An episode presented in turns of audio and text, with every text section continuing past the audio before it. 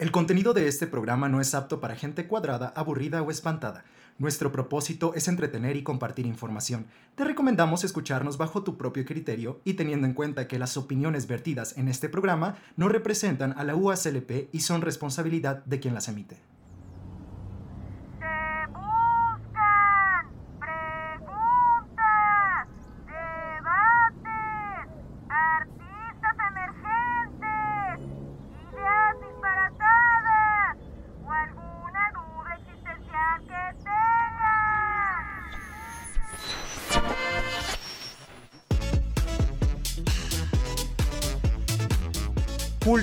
La UASLP presentan Naco, pero cool.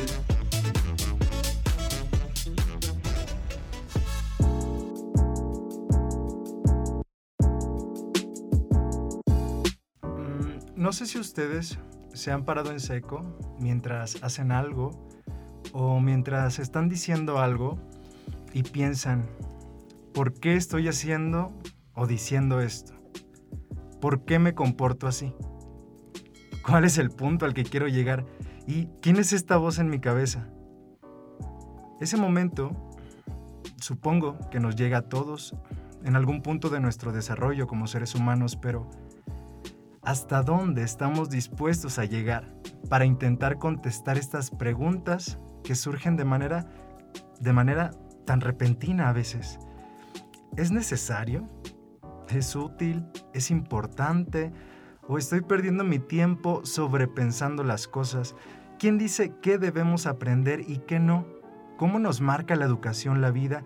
¿Y qué hacer para seguir siendo insaciables mentes curiosas?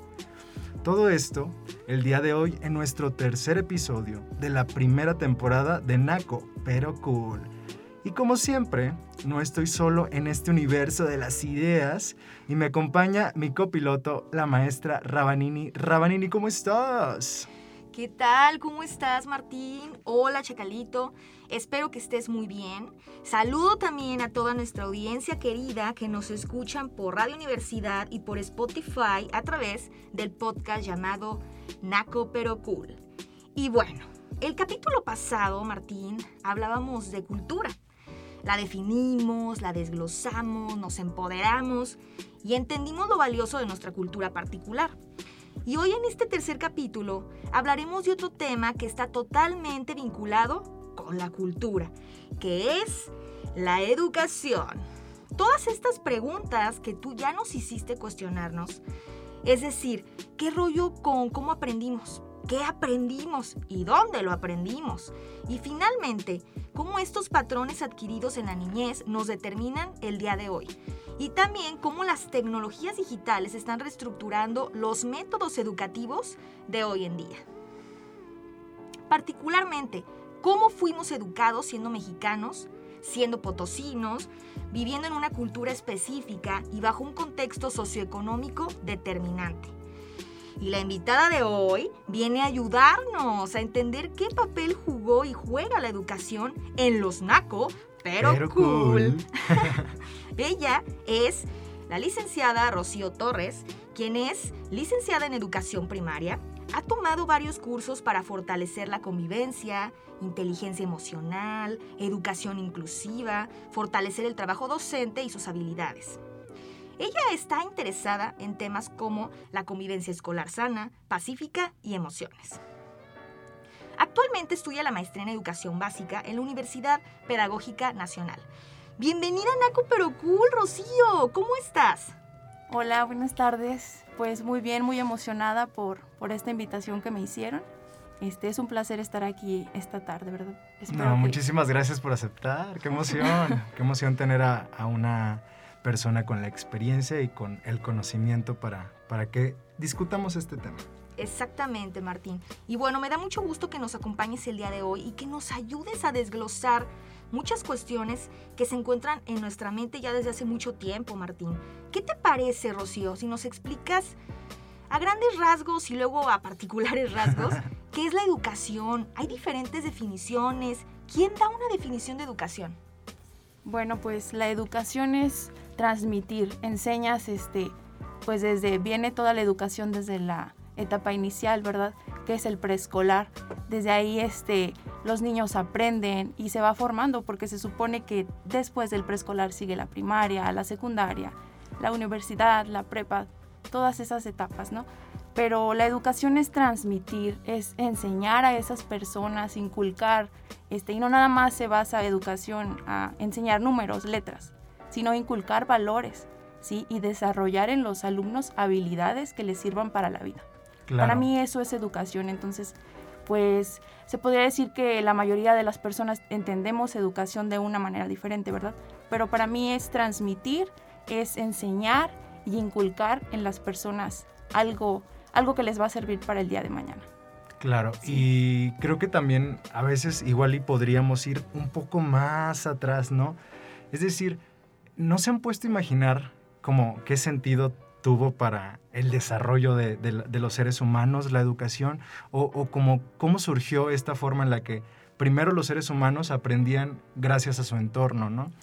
Pero después, ¿cuál crees tú que fue como el gran cambio para decir, ok, tengo que registrar esto para no seguir cayendo en los mismos errores y, digamos, transmitir estos conocimientos a otro? Me imagino que por ahí va el rollo de cómo nació la educación. Claro, sí, pues es que primero tienes que desarrollar, por ejemplo, en nosotros, ¿no? Yo te hablo desde mi persona. Claro. Este, yo pues desde pequeña soñé con ser maestra. ¿Por qué? Pues porque yo veía a mis maestras cómo me enseñaban, cómo me transmitían, ¿sí? Entonces, de alguna manera, de alguna manera ellas dejaron algo en mí, huella, este, que me hizo desarrollar este, esto que ahora, que ahora hago, ¿no?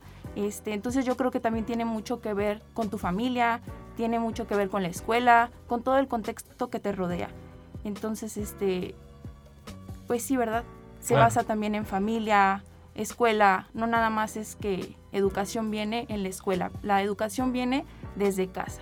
Oye, Rocío, ¿y de qué forma la familia nos educa? O sea, ¿cómo empieza ahí, no? Los primeros vaivenes en la educación. Ok, este, pues desde que tus papás te, te, inculcan valores, ¿no? Yo creo que es una parte muy fundamental que la familia. ¿Para qué? Pues para que pues los alumnos, este, bueno, yo te hablo de, de mi, de lo mío, ¿no? De mi contexto donde trabajo. Este, es muy importante que ellos desarrollen valores. ¿Por qué? Pues perdón que te interrumpa. Platícanos un poquito sobre tu trabajo actual, más o menos para que eh, las personas que nos escuchan puedan como acachar de dónde vienen estos ejemplos. Ok, ok, sí, muy bien. Este, bueno, actualmente yo estoy trabajando en una primaria. Eh, trabajo fuera de San Luis Potosí, en una comunidad, ¿verdad? Eh, municipio de Villa de Ramos. Este, entonces, pues yo te hablo de esto, ¿verdad? Porque pues ahorita yo estoy con alumnos de 6 años, 6, 7 años, ¿sí? Entonces, que es una de las etapas muy importantes para ellos. ¿Por qué? Porque empiezas a desarrollar en ellos habilidades. Este, te das cuenta cómo se relacionan entre ellos, cómo tratan a sus papás, cómo vienen los niños a tratar a los niños dentro de un aula y a sus maestros. Entonces también ahí te identificas por qué es importante los valores y la educación este, que la familia inculca, ¿no? Obviamente te das cuenta de muchas cosas, este, tanto buenas y tanto malas. Sí, por eso es que yo digo que es muy importante, ¿verdad? La educación. Y además pienso que a esa, a esa edad eh, estamos apenas saliendo de lo que es la educación familiar, ¿no? O de la educación que, tenemos eh, a, lo que nos rodea. Es decir, que nos encontramos cara a cara con una institución, Karen Chio, con una institución que nos empieza a manejar la educación como un sistema con esquemas, es decir, comenzamos a conocer cómo funciona este nuevo sistema, pero antes de ello, la familia eh, nos educa, como dice Chio, yo creo que nos educa en valores, pero no creen que nos va a poner, a ver, mijo, siéntate, hoy vamos a hablar sobre la responsabilidad, porque eso es algo muy, digamos, de escuela. Eh, la educación que se recibe, y creo que a la que te refieres y la que, de la que todos somos, digamos, sujetos, es esa educación que no es explícita, pero que tú al ver ciertos patrones de comportamiento, incluso en tu familia, tú puedes definir a partir de ahí qué es bueno y malo. Pero ¿cómo se define eso? A través del contraste de una educación. Y mi pregunta es, ¿cuánto crees tú en, el, en el grado en el que tú trabajas? ¿Cuánto crees tú que está eh, de educación de la familia y cuánto del lado de la institución, en porcentajes más o menos? Yo creo que es un 50 y 50. Es como si fuera una balanza, ¿no? Obviamente si de un lado se inclina más, pues va a estar desequilibrado, ¿no? Entonces tiene que estar un 50 y 50, familia y escuela. Tanto la familia, ¿por qué? Pues porque, o sea, tú mismo lo dijiste, o sea, son cosas que no te los dicen explícitamente. Eh, Sí, no, directamente. claro. Pero, por ejemplo, desde que te ponen cosas o tareas pequeñas en tu casa, ahí te están inculcando valores, te están inculcando responsabilidad, este respeto y también este qué es lo que ellos ven en la casa, ¿sí? Porque pues pueden aprender muchas cosas que también les afectan y que los marcan a lo largo de, de su camino. Oye, Rocío, hablando de valores, eso se me hace muy importante, la axiología. ¿Qué valores crees que deben de seguir perteneciendo o permaneciendo? ¿Y cuáles crees que deben de surgir unos nuevos, no? Por ejemplo, hablando de lo que decía Martín, es que hay algunas cuestiones que tienen que ser explícitas, ¿no? Como por ejemplo la educación sexual, la educación de salud mental, ¿no? Y eso, pues, yo digo que son valores que al menos mis papás no me enseñaron. ¿no? Y nunca hablaron conmigo de eso. Yo porque me refugiaba en mis libros y me la pasaba leyendo, pero fue gracias a los libros, no gracias a mis papás. Claro, yo creo que la educación este, día con día se va desarrollando. Antes nuestros papás no nos decían esto así directamente, ¿no? Yo creo que ahora ya las cosas han cambiado porque ya te puedes sentar con un niño y puedes mm, platicar cosas diferentes a las que a lo mejor nos enseñaron a nosotros, ¿sí?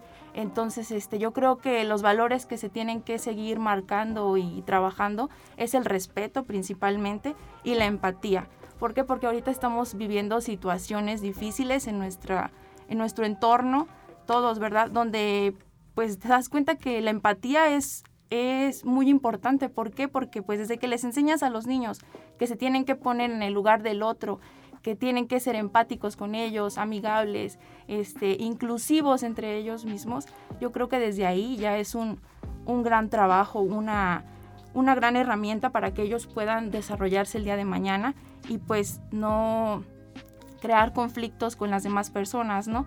O asimismo que no haya discriminación, este, violencia. Entonces por eso es muy importante yo creo que la empatía, este, el respeto, también la responsabilidad, porque hay que asumir las cosas que hacemos que están bien, tanto las cosas que están mal. Sí.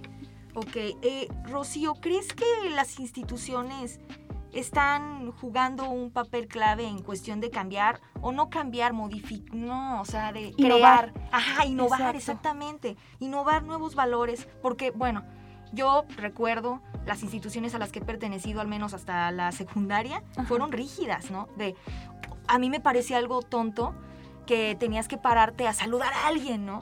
O sea, de, no, ¿por qué no? o sea, muy rígidas en este sentido, tomar lista, eh, llegar a una cierta hora con uniforme. Eso a mí no me gustaba. Entonces te pregunto, ¿crees que sigan teniendo este tipo de valores tan rígidos? Eh, pues yo considero que sí se ha estado innovando, pero todavía se tiene que trabajar más en ello. ¿Por qué? Pues porque todavía hay algunos tradicionalismos, se le podría decir, hasta en la forma de, enseñar a leer. Yo te lo digo, o sea, de mi parte, ¿no? Antes enseñaba de que hacías planas y planas y te cansabas la mano. Ahora ya las cosas han cambiado, ¿no? Por ejemplo, yo enseño a mis niños a leer jugando. Entonces tienes que innovar de, de, esa manera, ¿no? Que veas que a los alumnos les, les hace atractivo, les hace interesante y no aburrido. O sea, identificar también qué es lo que a ellos les interesa, no nada más este, lo que a ti como maestro te interesa. Entonces yo creo que una parte fundamental también es uno como maestro qué es lo que transmites y cómo lo transmites. Así es. Sí, y, justo lo que mencionas de eh, este dinamismo de la educación misma, ¿no? Eh, porque al final la educación es una creación del ser humano, ¿no? Es como cómo nos organizamos para no eh, repetir los mismos errores y mejorar, que los que vienen no se preocupen por estos mismos errores, ¿no? Y, en ese sentido, la educación, al igual que representa a lo, mejor o quizá lo más bonito y lo más chido del ser humano, también tiene estas, este, estos errores humanos, ¿no? Estas falsedades, estos vicios, estos comportamientos todo, todo esto que, hace que el ser humano pues, sea un, ser perfectible, ¿no? Pero ¿cómo vamos a llegar a ser perfectibles? A través de la educación. Entonces es como tipo una dialéctica en donde tanto la educación cambia y eso cambia al hombre, pero el cambio del hombre también provoca un cambio en la educación, ¿no? Entonces, eh, digamos que ya hablamos como de esta parte de, cuando son niños, de cuando, eh, digamos, es importante que haya una educación este, sólida, pero no sé si les ha pasado a ustedes, pero yo siempre en, en, mis estudios o en estas instituciones donde recibí alguna formación, yo siempre sentí que era carente, ¿no? Que hacía falta algo que no llenaban toda esa curiosidad que existe en mí. Em, ¿Cuáles crees tú que sean como las herramientas en donde, eh, eh, digamos, el niño ya deja de ser un sujeto al que nada más se le da la información, por así decirlo, a decir, ok, esto que estoy aprendiendo, cómo hay cosas que no entiendo todavía o que no comprendo. Eh, ¿Cuál es el momento en el que eso sucede más o menos? y como cuáles herramientas serían buenas para, para esa edad de, las personas. Ok, yo creo que cuando empiezas a explorar, ¿no? A, ver lo que sucede día con día, se podría decir que tu experiencia como persona, yo creo que ahí empiezas a, o comienzas a, a aprender a qué cuáles son tus habilidades, ¿sí? ¿Qué es lo que te gusta? Si la escuela nos da que tienes que leer tantos libros o tienes que hacer tales cosas, ¿no? pero pues yo creo que es importante desarrollar las habilidades en ti, este, tanto cognitivas. Cognitivas, este, ¿para qué? Pues para que desarrolles lo que a ti te gusta, ¿no? ¿Qué tal si alguien no quiere seguir estudiando, pero es el mejor carpintero o el mejor herrero, ¿no? Yo creo que eso es lo más importante, desarrollar habilidades que te permitan, este, pues hacer lo que te gusta, ¿no? porque pues si haces algo que te gusta, pues no tendrás que trabajar ningún día de tu vida. Claro. Eh, Rocío, en cuestión de estas, de desarrollar habilidades, ¿no? Que te preparen, o no que te preparen, o sea, que te ayuden a descubrir qué es lo que te gusta, ¿no? Tu objetivo de vida. ¿De qué forma crees, si ya lo hacen las instituciones educativas y nos puedas platicar qué metodologías usan? Estaría padre. Y si no, ¿cómo crees tú que sería una forma, una metodología con los niños de primaria, porque yo creo que aquí empieza todo, y yo creo que desde el kinder, me atrevería a decirlo, desde el preescolar. Uno en el preescolar, la verdad, wow, yo ahí descubrí lo que quería, ¿no? Se ve mi vida. ¿Cuáles crees tú que sean esas metodologías o cómo podemos hacer que los niños descubran su propósito de vida? Ok, pues mira, primero este, tenemos que identificar de qué manera aprendo antes de que yo vea qué es lo que me gusta, tengo que identificar de qué manera aprendo, eh, visual, auditiva o kinestésica. Sí, entonces yo creo que esa es una parte fundamental en un salón de clases para que tú como maestro te des cuenta qué es lo que al niño le gusta. Sí, puede que haya algunos de mis alumnos que les encanta pintar o algunos bailar, cantar. Desde ahí ya te estás dando cuenta qué es lo que a ellos les gusta y ya te comienzan a decir, yo de grande quiero ser doctora o yo quiero ser como usted. Entonces tienes que ser tú también un, modelo para ellos, ¿no? Que inspires, que motives. Claro, y que además muestres como la diversidad que existe en las cosas que pueden ser y soñar. Eh, pasa mucho en la institución, o bueno, quizá yo hablo de mi experiencia, ¿no? Pasaba mucho que en lugar de ser un lugar de recreo, de júntate y habla con todos los demás y, y ve qué onda, descubre tu vida, descubre la diversidad, era una cosa de disciplina, comenzaban a cortarte las alas, comenzaban a limitar tu campo de conocimiento, es que ahorita estamos en esta materia que no se relaciona nada con esta otra, bla, bla, bla, como este tipo de, experiencias en las que eh, en lugar de buscar y de consolidar esta libertad, te sientes limitado y te sientes expuesto a otro sistema, solo cambias el sistema de represión, por así decirlo. Entonces, debe ser muy complicado como generar esta, estas nuevas eh, ondas profesionales, me refiero como a, este chip, ¿no? De que no son los maestros los que tienen la razón, sino más bien que son un facilitador hacia, hacia esa libertad de que el ser humano descubra quién es, ¿no? Exacto, te puedo dar un ejemplo, por ejemplo, este, hay por ejemplo, si le dices, haz un árbol, ¿de qué color voy a colorear el árbol, maestra? Claro. Y no le voy a decir yo, pues de qué color son los árboles. No, yo tengo que dejar que él imagine, que use su creatividad. Exacto. ¿Por qué? Porque desde el momento que tú le marcas de qué color va a ser el árbol, tú ya le estás limitando su imaginación y su creatividad.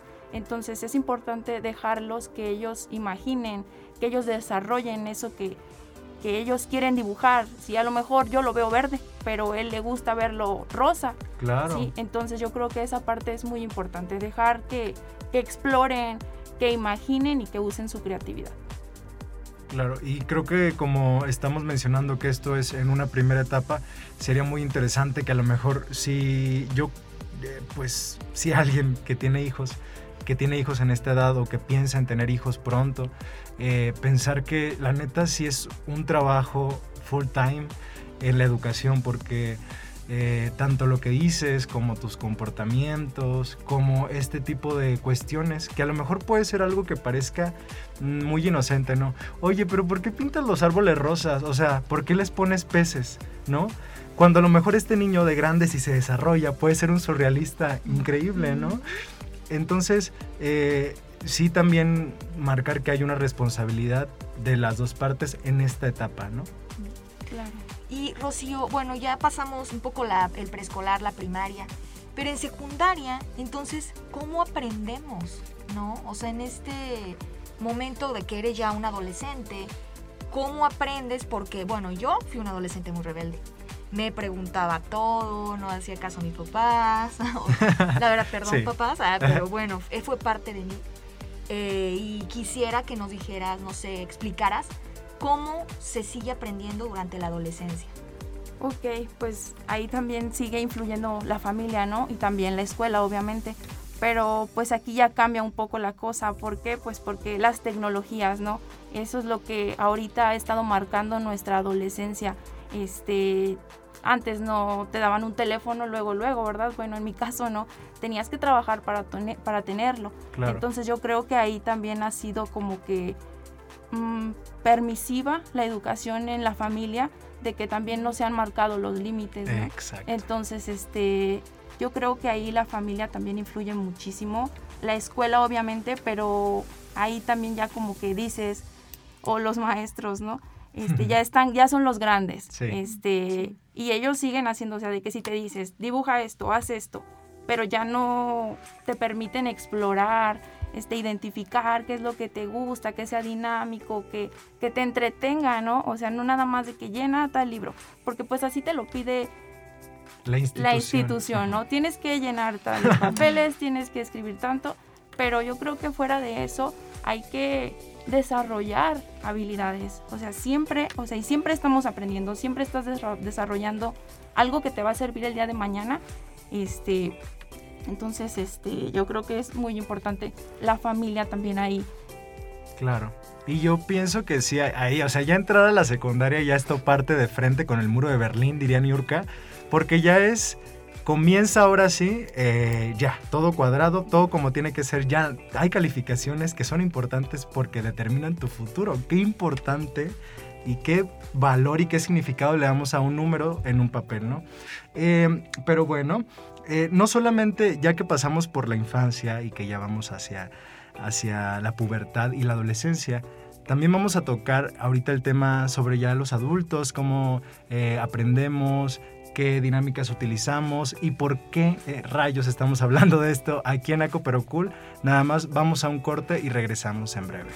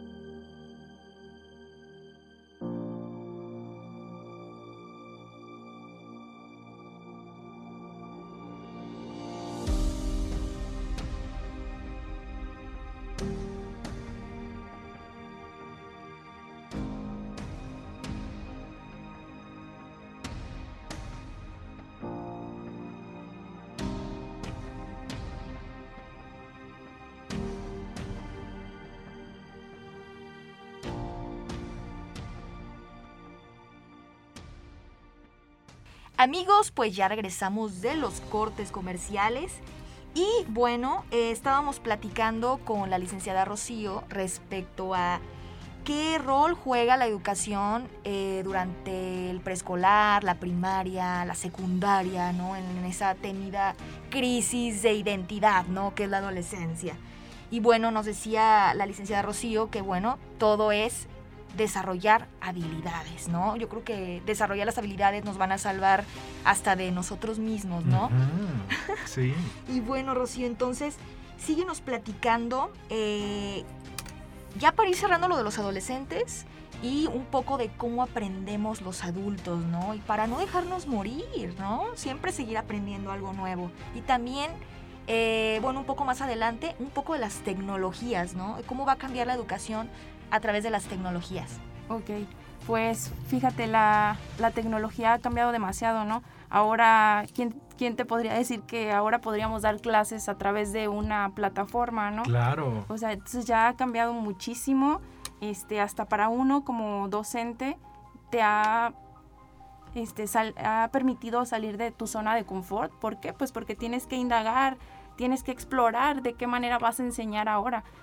Y no queda de otra, ¿verdad? Porque eh, me imagino que en, digamos, en donde tú estudiaste para, para ser docente, a lo mejor no tenían en cuenta, o bueno, al menos que me cuentes tu experiencia, como que no tenían en cuenta estas tecnologías. Y te lo digo porque de verdad, incluso en mi carrera, no, no, iban más allá como hacia el rollo tecnológico porque no sabían que en un año, dos años, esto iba a explotar y era que todos a huevo tenían que pues, tener internet y acceder a él.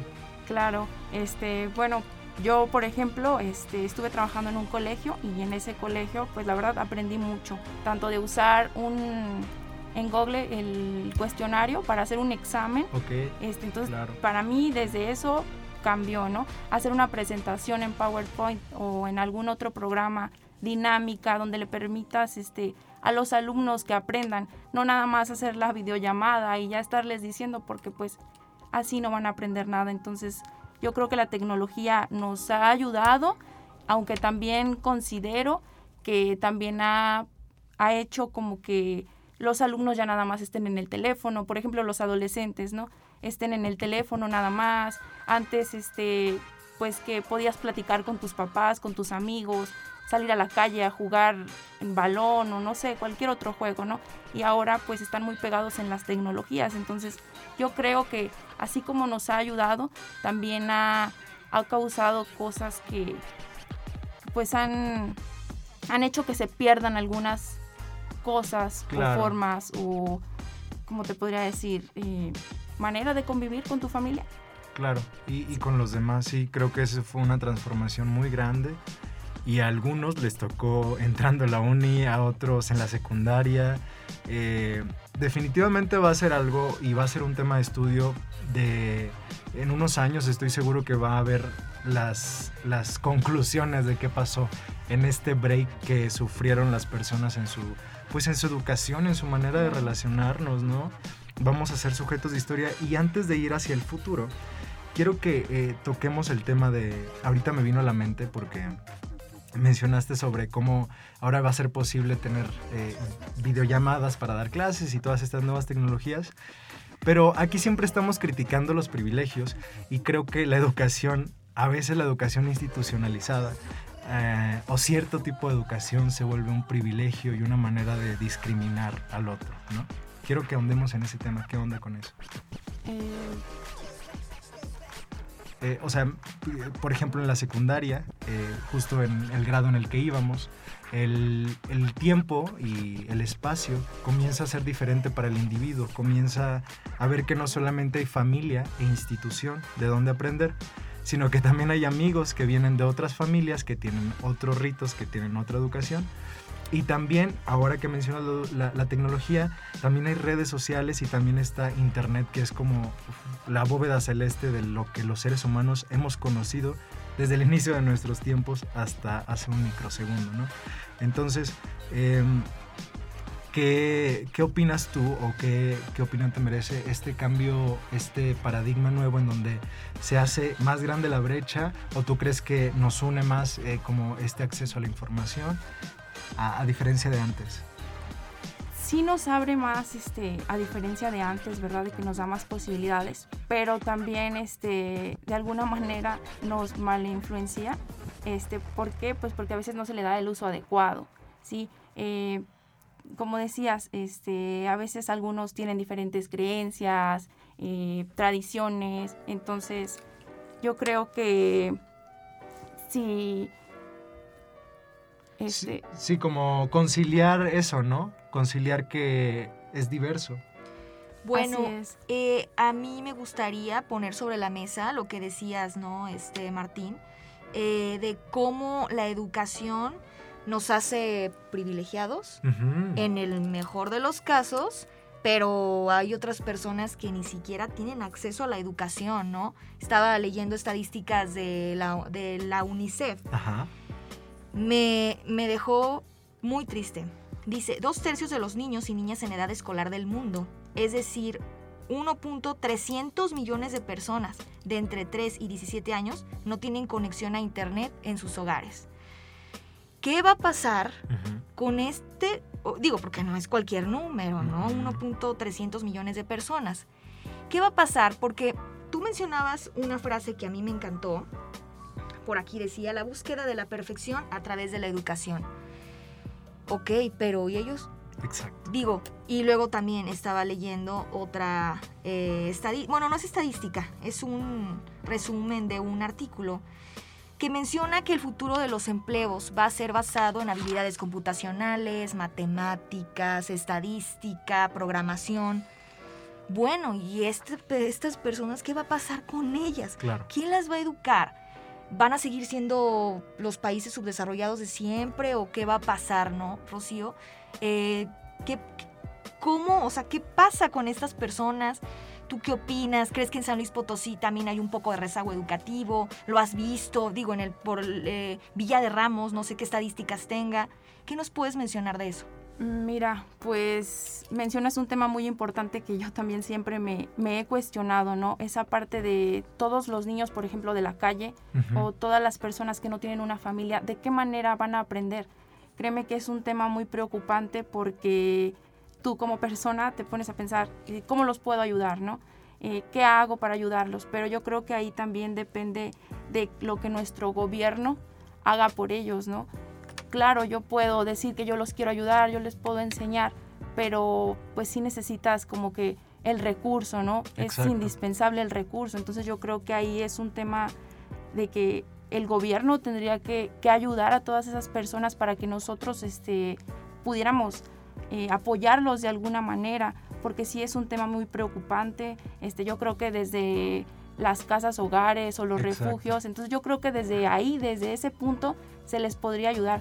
Y pues yo creo que desde dándoles un techo, una casa y una familia, no directamente, no biológica, ¿no? Pero pues al menos tener una familia. Como una red de apoyo y de empoderamiento, lo que siempre hemos dicho, como eh, si tú no puedes satisfacer por lo menos las necesidades básicas, de entrada, ¿cómo vas a tener energía para que tu cerebro comience a funcionar? Para que comiences a criticar, para que comiences a ver el mundo con otros ojos si no tienes dónde dormir, dónde bañarte, si no sabes ni siquiera si vas a comer mañana, ¿no? Es como volver al, inicio. Esto, la educación se vuelve un privilegio. Se vuelve un privilegio porque eh, no tenemos que preocuparnos por eso. Y sin embargo, para aquellos que tienen acceso y que tienen el privilegio de acceder a este mundo, a esta institución o, a esta nueva manera de ver, luego se vuelve un poco pesado porque, porque si lo haces consciente dices, bueno, yo tengo que aprender a hacer algo, o tengo que ser alguien, o tengo que hacer algo por todos los que a lo mejor no han tenido esta oportunidad, ¿no? Eh, y me parece que es un caso que se da mucho, por ejemplo, en la entrada a las universidades. ¿No? Ya cuando has pasado por una etapa complicada como adulto, viene la pregunta de, bueno, ¿y qué vas a hacer de tu vida? ¿No? ¿Qué pedo? O sea, y, te agarran con 17 años, que es lo último que puedes pensar, algunas, incluso 16, ¿no? ¿qué vas a hacer con tu vida? Y, y hay clases de orientación vocacional o de orientación profesiográfica que por lo menos a mí me tocaron y, y Claro. Chio compartimos la preparatoria. Fue, eran test donde A, B o C y te decían qué tipo de, o sea, hacia dónde te tenías que ir. Pero qué fuerte que a los 16 o 17 años nos estén preguntando ¿Qué quieres ser? esa decisión tan fuerte, Sí, ¿no? sí, sí. Exactamente, sí, a mí también me tocó en la prepa. Nos hacían muchísimos, así, pero de verdad. La maestra estaba obsesionada, era nuestra maestra de orientación vocacional, escuela de monjas, ¿qué les puedo decir? Perdón, pero no manchen. Ay, no, ¿cómo la educación podía ser así, no? Pero bueno, esa maestra, la verdad, era muy buena onda, pero yo también me sentía presionada. Era como de todos los martes y jueves teníamos clase de orientación educativa y siempre llegaba con metodologías para decirnos a qué nos íbamos a dedicar, ¿no? Y a mí me recuerdo, no sé ustedes qué les, qué les salía, pero a mí me salía actriz. ¿Qué onda? me Sí eres, sí eres, sí eres. Ajá, abogada y me salía, me salía otra, creo que cantante. Y yo de, bueno, ¿y qué hago con una orientación vocacional que por un lado es el arte y por otro lado es una eh, carrera de licenciada en Derecho? Como de, ok, ¿y cómo le hago como para...? Y nadie me decía, ajá, exacto, hasta que lo conseguí eh, ver qué era, pero hasta los 30 años, ¿no? Y nos empiezan a molestar, a bombardear desde los 17. Claro. Claro. Increíble. Sí, bueno, y ahí también mencionabas una parte de, del rezago. Ahora con esta pandemia, eh, déjenme decirles que tenemos muchísimo rezago educativo, no nada más donde yo trabajo, ¿verdad? Yo, cre- yo creo que en todo San Luis Potosí o hasta, podríamos Sí, en decir que en todo México. ¿no?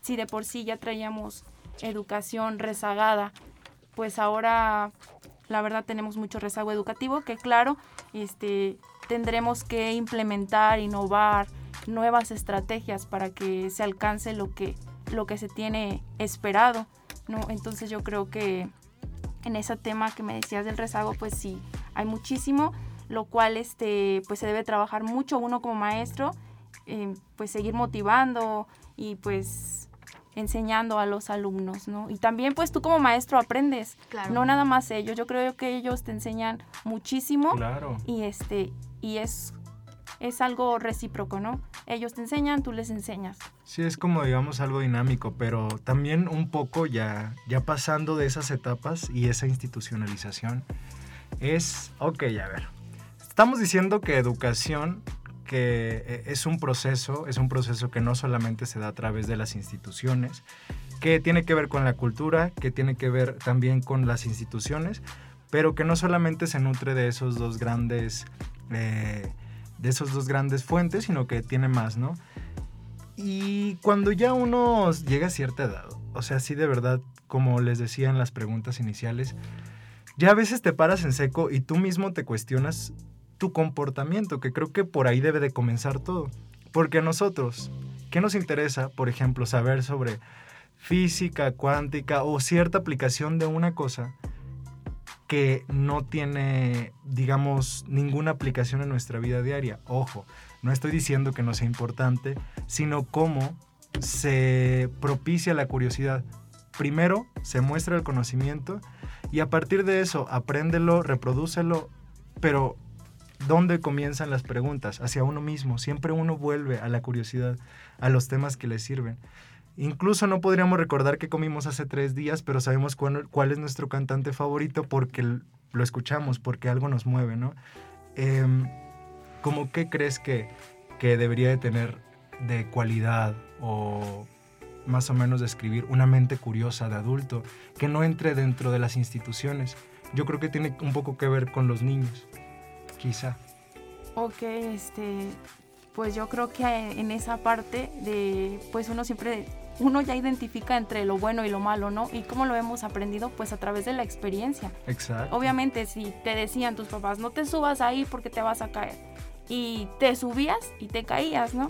Entonces yo creo que eso también ha evolucionado porque yo he visto que al- ahora algunos de los papás pues ya nada más te dicen si- que está mal eso, ¿no? Que si te vas a subir ahí, te vas a caer. Entonces el alumno ya sabe, el, el niño ya sabe que se va a caer, más sin embargo lo, lo, lo hace. ¿Por qué? Pues porque quiere experimentar qué se siente caerse. Y entonces, pues yo creo que uno como adulto también está bien permitirse, ¿no? Explorar, este, intentarlo y desarrollar qué es lo que a ti te gusta. Y fallar sobre todo, porque yo creo que uno de los principales retos como adultos que tenemos al momento de pararnos frente a algo nuevo es decir, güey, no voy a ser lo suficientemente bueno, hay gente que la está rompiendo o no voy a poder hacerlo bien a la primera, pues obvio, pero como morritos nosotros no pensamos eso, nomás nos aventamos y lo hacemos y es así como aprendemos, ¿no, Rabanini? Sí, yo creo que como seres humanos grandes, no a los niños, o sea, yo no sé, personas de 25 para arriba, tenemos muchos, muchas distorsiones cognitivas. Es decir, ¿no? Adelantarse un suceso y, e interpretarlo de una forma negativa, ¿no? A través de creencias. Por ejemplo, Martín, decías, no, es que yo quiero hacer algo nuevo. No, pero alguien ya lo hace muy bien. Y ves los influencers, ¿no? Que ya pintan bien padre, que ya tienen obra. Lo digo porque quiero empezar a pintar. pero me topo con estas distorsiones cognitivas de mi mente que me dice, no, Karen, tú no vas a pintar tú no eres buena en eso. Ay, ¿por qué no? Entonces entra este, rol de mi misma personalidad que le dice a mi otra personalidad, ay, ¿por qué no? Y si te demuestro lo contrario, ¿qué? ¿No? Entonces, no sé, siento que como, como seres humanos, como adultos, sí debemos de poner en jaque a esta vocecita, estas distorsiones cognitivas, porque tiene un nombre científico y hay que empezar a nombrar las cosas como son, porque también ese es otro error. Partimos de creencias, todo lo nombramos de forma equivocada y desde ahí ya estamos mal, ¿no? Y, y bueno, ¿no? O sea, ¿cómo los humanos podemos deshacernos de estas distorsiones cognitivas, de poder conectarnos con nuestros hobbies, con quiénes somos en realidad? Quizás yo soy una gran pintora, como tú decías, ¿no? Claro. Y, y en realidad ni siquiera lo he empezado a hacer. ¿No? Claro, yo creo que ahí también es muy importante el manejo de las emociones, ¿no? El manejo de las emociones, ¿por qué? Pues porque te van a servir para, pues para todo. O sea, es lo que dice nuestra cabecita, nos dice, no, no puedes hacer esto. Pero pues si tú, una de tus emociones dice, lo voy a intentar, no importa que me equivoque, pero lo intenté, ¿no? Yo creo que eso también es, es muy importante, el manejo de las emociones, tanto controlarlas como saber explicarlas, es transmitirlas, ¿no? Y eso. es una pata de palo de los adultos. Lo digo porque inclusive yo es, es algo bien difícil toparte con que hay una inteligencia emocional y como dices tú, nombrarla y decir, ah, ok, es cierto, yo no soy presa de mis emociones, pues ni que fuera un animal. O sea, ahí es donde entra el estoicismo a decir, a ver, tengo ganas de hacer esto, pero no lo voy a hacer. ¿Por qué? ¿Por mis huevos nomás? O sea, porque quiero probarme que no es lo que quiero siempre, que no es lo que siento siempre, que yo puedo tener una autoridad sobre mis sentimientos, sobre mi cuerpo, sobre mis acciones y darte cuenta que te vas a equivocar, hagas lo que hagas. No hay manera de que no te equivoques en esta vida. O sea, es, simple. Si naces, te vas a equivocar. Te vas a equivocar, exacto. Yo creo que ahí lo importante es intentarlo. Intentarlo y no quedarte con las ganas de nada. O sea, no le hace que te equivoques, tú inténtalo. Ok, pues fíjense que yo estoy haciendo como un resumen de lo que es aprender. O no sé si es lo que es aprender, no sé, como cuatro cosas del tema. Ajá, del tema. claro. Primero era lo que decías, ¿no? Cómo manejamos nuestras emociones, aprender a manejar nuestras emociones y comunicarlas. Porque una cosa es, ay, me siento así. Y a él le digo otra cosa, ¿no? O sea, no aprender a sentir y externar, comunicar. Otra cosa muy importante, desarrollar habilidades, ¿no? Y yo creo que esto va totalmente con encontrar nuestro objetivo de vida, ¿no? Eh, amar la creatividad, crear siempre, ¿no? Me decías una vez, Martín, pues si no tengo hijos, yo voy a hacer un libro. Y va a ser mi hijo, ¿no? O voy a sembrar un árbol o qué sé yo. Crear, crear, crear. Y salir de la zona de confort salir de la zona de confort, de estas creencias limitantes, de estos pensamientos basura. creo que estos serían los objetivos de la educación, ¿no? Exacto. Y también, eh, Karen, como que yo y Chio, yo siento que algo bien importante de, del alumno que, que se mantiene alumno toda su vida o del adulto que es alumno toda su vida, es siempre estarse criticando y criticar todo y saber que todo es objeto de crítica y de mejora. ¿Por qué? Porque precisamente la educación es lo que busca, que mejoremos, sí como individuos primero, pero no solo eso, o sea, incluso el servicio social lo dice muy bien. Una vez que tú ya estás formado, ¿cuál es tu aporte a la sociedad? O sea, ¿para qué me va a interesar a mi Estado gastar en la formación de intelectuales o de lo que como quieran nombrarlos para que no hagas nada que nos beneficie, ¿no? Entonces, creo que eh, a partir de ahí y desde antes, esta actitud de crítica, Karen, de criticarnos a nosotros mismos primero, ver qué cosas estamos dando por hecho y creo que una de las cosas más difíciles también como ser eh, adulto es romper con lo que creo que es la verdad, ¿no? Claro. Sí, yo creo que ahí tenemos que hacer una reflexión sobre lo que estamos haciendo, ¿no? Yo por ejemplo, ahora que he estado en mi maestría, lo que he aprendido, yo antes no me evaluaba yo misma, ¿no? Lo que yo estaba haciendo. Yo nada más creía que era el alumno, era el, el, problema. Pero yo creo que uno como persona tienes que darte cuenta qué es lo que estás haciendo. A lo mejor no, no lo estás transmitiendo de la manera que es, o a lo mejor no te están entendiendo porque tú lo entiendes así, pero quizás las personas o los alumnos no lo entienden así, ¿no? Entonces yo creo que ahí como persona tenemos que hacer una introspección en nosotros mismos, qué es lo que estamos haciendo, qué es lo que nos gusta hacer y cómo lo vamos a hacer y de qué manera se lo vas a transmitir a la otra persona. Entonces yo creo que este, ahí también eh, el manejo de las emociones es muy importante y fundamental en ti como persona, bueno, en ti como maestro, yo te lo, te lo digo, ¿no? En ti como maestro, ¿por qué? Pues porque estás formando personas y en ti está si lo instruyes o lo destruyes, porque no, o sea, no nada más todo es de que te vamos a ayudar y te vamos a enseñar, ¿no? Pero yo te hablo desde lo que yo he visto, ¿por qué? Pues porque también he visto personas que no les gusta su trabajo. Entonces, por eso te digo, tiene que gustarte lo que haces, porque en ti estás, ¿se lo instruyes o lo destruyes? Y yo, por ejemplo, te lo digo con, con trabajar con niños es algo muy pues delicado, ¿por qué? Pues porque son como si fueran cristales, tienes que cuidar muy bien esa parte de qué es lo que les estás enseñando y cómo. Entonces, pues entonces el manejo de las emociones en ti como persona, como adulto, es muy importante. Si te sientes feliz, exprésalo. Si te sientes triste, pues también. No importa el que dirán la gente, pues lamentablemente nuestra sociedad siempre va a hablar, ¿no? Así es. Pero pues lo que puedes hacer en ti, el cambio en ti, pues hay que empezar en uno mismo, como persona, sentirte feliz con lo que haces. Qué precioso mensaje nos acabas de dar, Chio. Y pues este tema da para muchísimos programas y creo que sí vamos a necesitar especificar como delimitar más. Te quiero agradecer, Chio, por acompañarnos el día de hoy.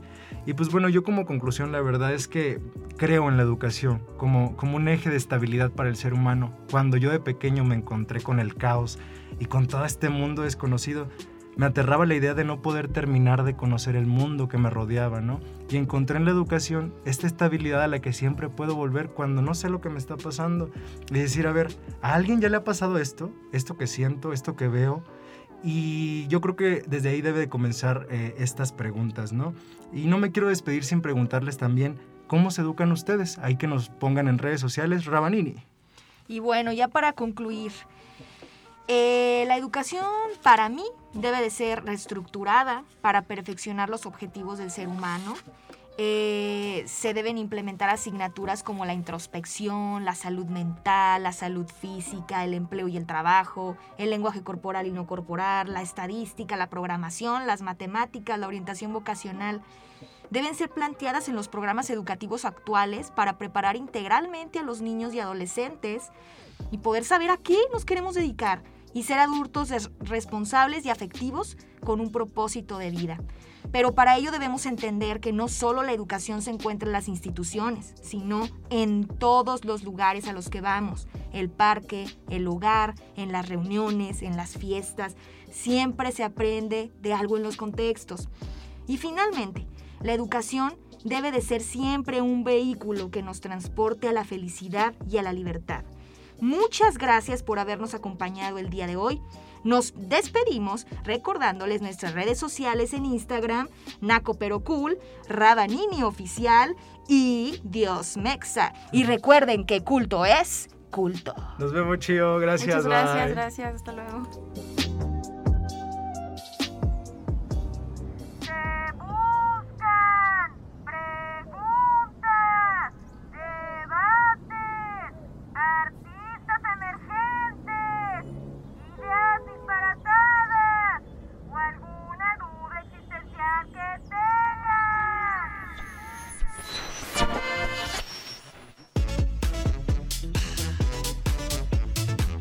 Culto y la UACLP presentaron Naco, pero cool.